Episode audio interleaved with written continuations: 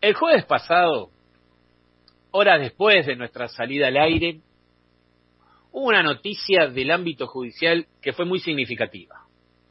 Todavía no había, llegado a mi casa, eh, iba, manejando hacia General Rodríguez, cuando nuestro grupo de WhatsApp de Serendipia empieza a circular la información de último momento. Se había anunciado el fallo sobre el sobreseimiento a quienes estaban acusados en el marco de la causa llamada Memorándum con Irán. Quiero confesarles que de repente una ambigüedad me, invadió, por un lado la alegría, por otro una gran impotencia. Inmediatamente se me aparecieron las imágenes que no pude frenar, la cara del fiscal Nisman, del juez Bonadío, de Mauricio Macri, de los diferentes periodistas que fogonearon día y noche con esta causa. Y no pude impedir dejar de pensar en el compañero Héctor Timerman, el ex canciller del gobierno de Cristina Kirchner.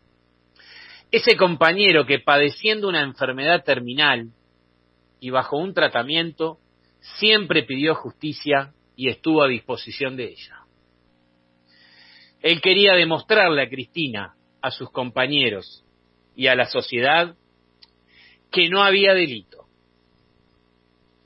Seis años duró esta causa absurda, que tuvo una intención muy clara de perseguir y criminalizar políticamente a Cristina Fernández de Kirchner y terminar con los gobiernos populares. Durante mucho tiempo, los medios hegemónicos de Clarín, La Nación, Infobae y sus respectivas radios y canales de televisión utilizaron esta causa y la supuesta investigación del fiscal Nisman, y digo supuesta investigación del fiscal Nisman, porque en definitiva era puro cuento y no tenía ningún fundamento, porque esto no hay que dejarlo pasar. Cuando nos referimos al tema, la investigación del fiscal Nisman fue una mentira tan grande que terminó encerrándolo en su propia incoherencia, llevándolo a quitarse la vida. Por eso afirman, por eso afirmo que Nisman se suicidó. Dos días antes de su decisión, el jefe estadounidense de la Interpol y miembro del FBI definió la investigación del fiscal como una gran mentira. Respecto a que el gobierno argentino había pedido dar de baja las alertas rojas en busca de los responsables del atentado de la AMIA. Luego de esta declaración del jefe de Interpol, que dejaba en evidencia al fiscal, durante esos días, Nisman estuvo pidiendo un arma en su entorno y consiguió, al final, que Lagomarcino le termine acercando una. Por eso el suicidio de Nisman es otra causa que no avanza y no va a ir a juicio oral porque es una falacia. Ya lo manifestaron los peritos de la Corte. Por ende, tendría el mismo resultado que esta causa que estamos comentando hoy. También tengo que afirmar que a Héctor Timerman lo mataron. Lo mató Bonadío, la Daya y el macrismo. Héctor estaba muy enfermo y necesitaba tratarse de su enfermedad en el exterior, y esta causa no permitió que eso suceda, con lo que se agravó su situación de salud y finalmente murió, sin que nadie se hiciera cargo de tal injusticia.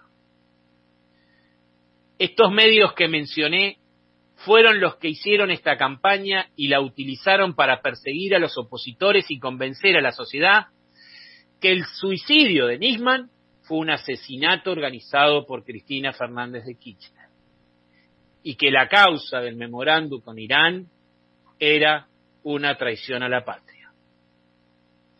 Ahora bien, ¿por qué se hizo todo esto?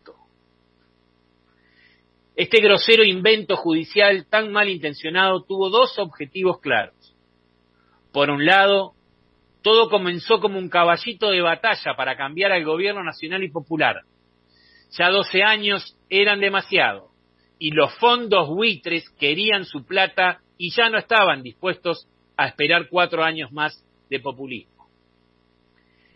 Y por otro lado, aniquilar al kirchnerismo, borrarlo de la faz de la tierra, persiguiendo a su líder y rompiendo la relación entre Cristina Fernández de Kirchner y las grandes mayorías. ¿Con qué objetivo? Con el objetivo de instalar un modelo neoliberal en nuestro país. Para terminar, se hizo justicia con todos los perjudicados. Se cayó esta mentira. Pero para la democracia, para la verdadera justicia humana y para toda la buena gente, los culpables de tanto daño van a seguir impunes y no van a pagar por el daño ocasionado. O sea, un acto más de impunidad hacia los mismos de siempre, la derecha asesina que habita en nuestro país y que lamentablemente mucha gente apoya. Mientras tanto, los que estamos de este lado de la vida no descansamos en exigir memoria, verdad y justicia y pelear por patria sí, colonia no.